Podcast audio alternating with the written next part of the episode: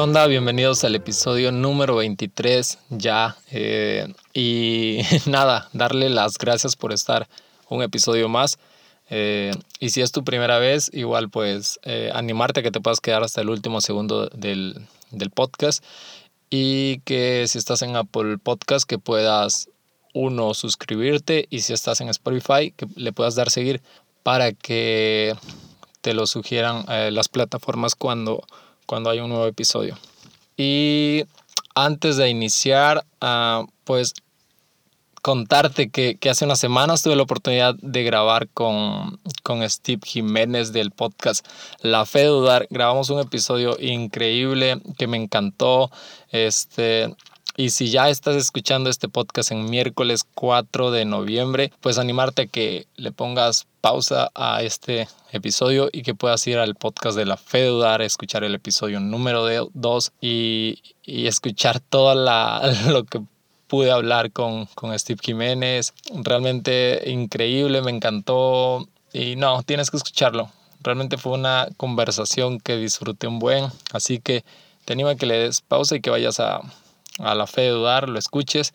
Y si lo escuchas, pues que igual puedas mencionar las cuentas de, de los podcasts, mencionarnos para saber que, que sí lo escuchaste. Y sin más, episodio número 23. Transformación sucediendo.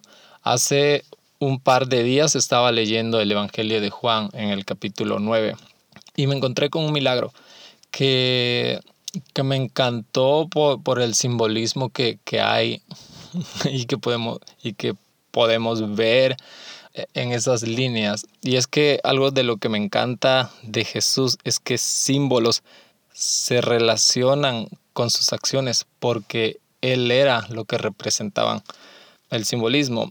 Por ejemplo, me encanta eh, en este pasaje poder ver a Jesús trayendo luz a, un ciego, porque él, él, es la luz. Y en el capítulo 8 versículo 12, habla Jesús diciendo, yo soy la luz del mundo.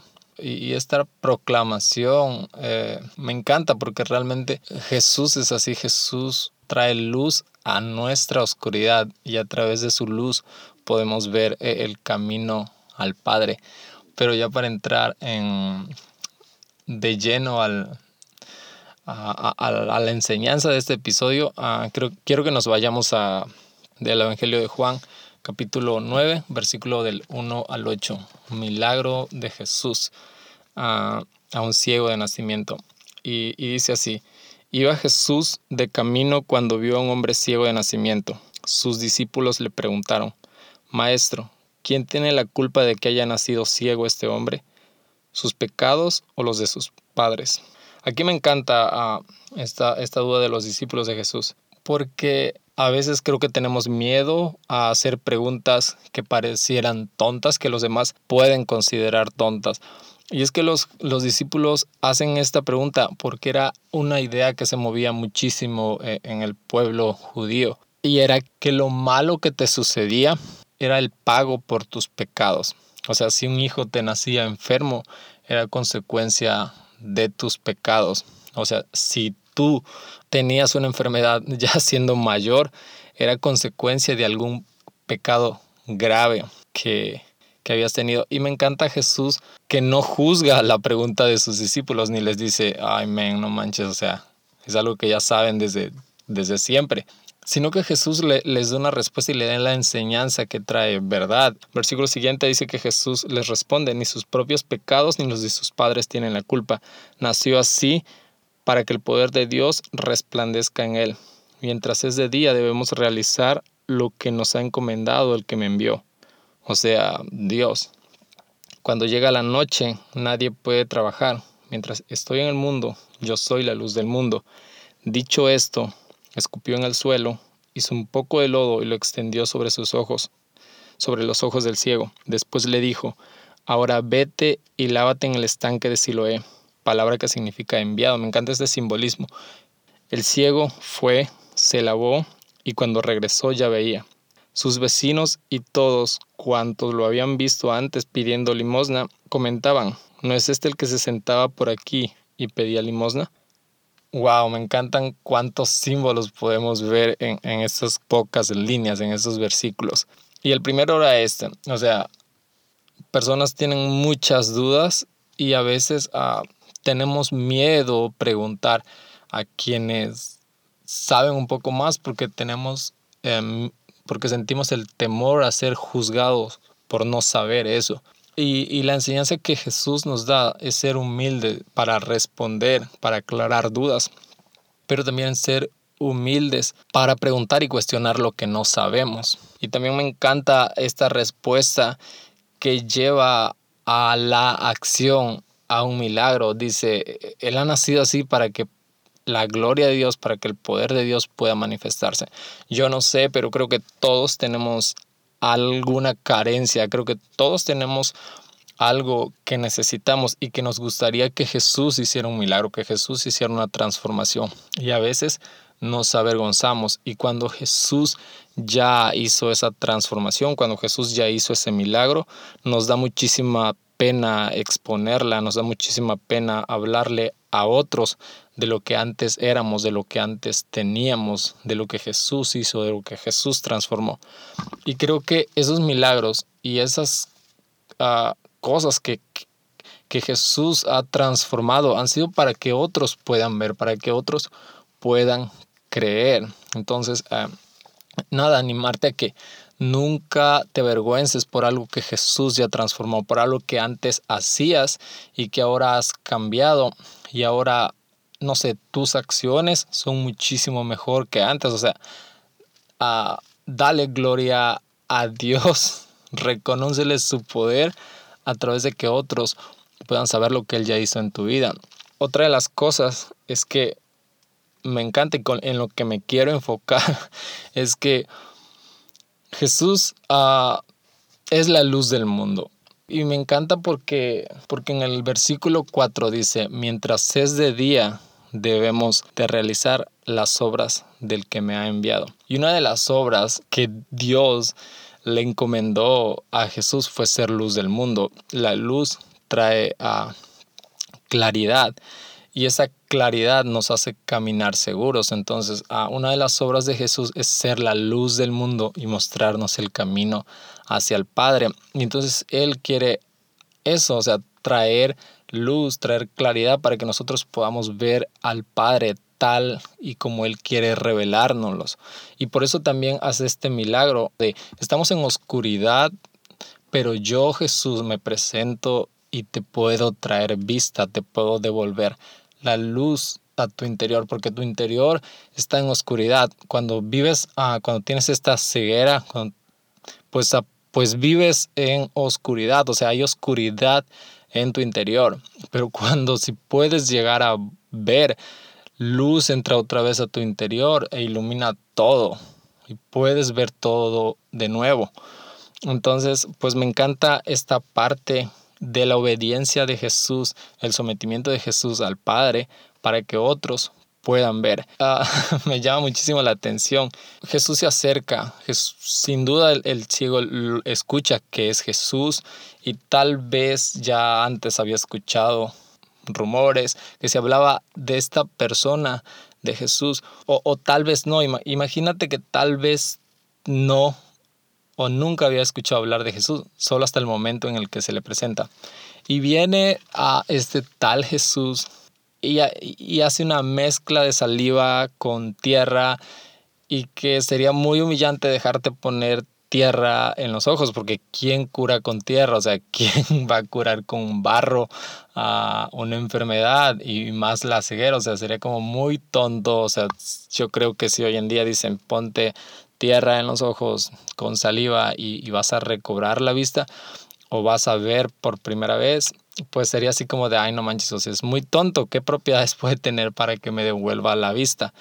Pero este ciego, o sea, hay humildad y hay disposición en el corazón de este ciego para que Jesús haga esa obra. O sea, no entiende, o sea, no está viendo, de plano no está viendo, pero no entiende uh, cómo Jesús lo va a hacer pero se deja hacerlo y se deja aparentemente humillar, porque imagínate cuántas personas vieron lo que Jesús hizo, cuántos se estaban riendo de que Jesús pusiera saliva en su rostro, cuántos ah, pues estaban Sí, murmurando y diciendo cosas de, ay, no manches, mira qué tonto, este, dejándose poner saliva, mira qué humillante. Pero el ciego tiene una disposición del corazón y una humildad para dejar que Jesús haga eso que aparentemente es humillante. Y lo que me encanta y, y, toma el nombre del episodio es la obediencia. Uno, se deja hacer eso. Dos, Jesús le pide que vaya a la piscina de Siloé. Y tiene mucho simbolismo porque la traducción de Siloé es enviado, el significado de Siloé es, es enviado. Entonces Jesús envía a, este hombre y este hombre obedece. No sabemos cuánto le costaba a este hombre, si, está, si la piscina estaba cerca de donde él estaba o estaba lejos o, o, si se le dificultaba llegar ahí, pero hay disposición de ir. O sea, a veces creo que Jesús está hablando algo en nuestra vida Jesús quiere transformar algo en nuestras vidas y solo nos pide que hagamos un pequeño esfuerzo o un gran esfuerzo. Y a veces somos rebeldes y decimos, no, o sea, Jesús, si quieres hacer la obra, hazla tú solo. O sea, y, lo que me encanta es que este milagro sucede por uno, por humildad y por obediencia. El ciego va, camina hasta la, hasta la piscina de Siloé, se lava y cuando regresa, este ciego puede ver luz ha entrado a su interior, luz ha penetrado por sus ojos. Entonces ahora puede ver. Ah, y, y, a lo que quiero llegar con todo esto es que hay transformación sucediendo cuando somos obedientes a. Hay transformación sucediendo cuando somos obedientes a Jesús. Jesús tiene la capacidad para hacer un milagro y una transformación de un momento a otro en nuestras vidas pero Jesús quiere hacernos parte también. O sea, creo que el milagro de este hombre no sucedió cuando se lavó los ojos y se retiró el barro, sino este milagro sucedió cuando el hombre recibió la palabra, no, no, no, no condicionó a Jesús, sino que fue obediente, hubo disposición, hubo humildad en su corazón y fue obediente cuando lo envió a lavarse no entendía tal vez lo que estaba pasando, pero fue obediente. Entonces, la enseñanza que, creo que podemos aprender de esto es que sí, hay transformación sucediendo en las pequeñas cosas. A veces queremos que todo uh, sea de un día para otro, pero creo que nuestra vida se transforma, nuestras acciones se transforman desde las pequeñas cosas en las que somos obedientes a Dios. Y algo que, he estado aprendiendo estos últimos días y estas últimas semanas es ser obediente a la voz de Dios, a las pequeñas cosas que Dios ah, me está pidiendo. Y es, no sé, que Jesús, el Espíritu Santo me está inspirando un tiempo de lectura. Entonces obedecer a ese momento. Jesús me está inspirando a, escuchar algo, ser obediente a eso. Jesús me está inspirando a, pasar un tiempo de silencio y ser obediente a eso. Porque esos pequeños detalles ah, de obediencia son los que hacen grandes transformaciones en nuestras vidas y muchas veces no lo vamos a ver porque estamos en el proceso, estamos caminando la transformación está sucediendo, pero los que nos conocen van a ver la transformación en nuestras vidas y van a decir, oye, no eras tú tal persona, oye, no eras tú el que hacía tal cosa, no eras tú el que hablaba de tal cosa, no eras tú el que juzgaba, no eras tú el que criticabas, no eras tú el que hablabas ah, de forma negativa para todo. Creo que esos pequeños transformaciones suceden a través de esos momentos de, de obediencia a Jesús. Y nada, pues ya para finalizar el episodio, animarte que puedas ir a Jesús y que te puedas abandonar en Él y, y ser humilde y dejar que Él, sí, empiece a hacer esa pequeña transformación y empezar a ser sensible tú a su voz. Para que no sé con lo que estás batallando, no sé con lo que se te está dificultando, no sé con lo que estás luchando hoy en día pero, o no sé por lo que estás creyendo también que, Jesús haga en tu vida, pero que empieces a ser obediente en los pequeños, ah, en las pequeñas cosas que te está hablando. Y algo que también creo que no solo se trata de la vida espiritual, o sea, creo que Jesús está preocupado por nuestra vida espiritual, por nuestra salvación, pero también por nuestra vida particular de, de nuestro día a día, de nuestro trabajo, de nuestra escuela, de, de todas las áreas de nuestra vida. Y también te puede estar inspirando a hacer cosas en esa área y mantener el equilibrio entre tu vida espiritual y tu vida ah, cotidiana. Entonces, ah, pues nada, animarte a eso, a, a descubrir que las pequeñas cosas, los pequeños detalles, los pequeños actos de obediencia traen transformación en nuestra vida, que al final es una gran transformación como, como a este ciego de nacimiento.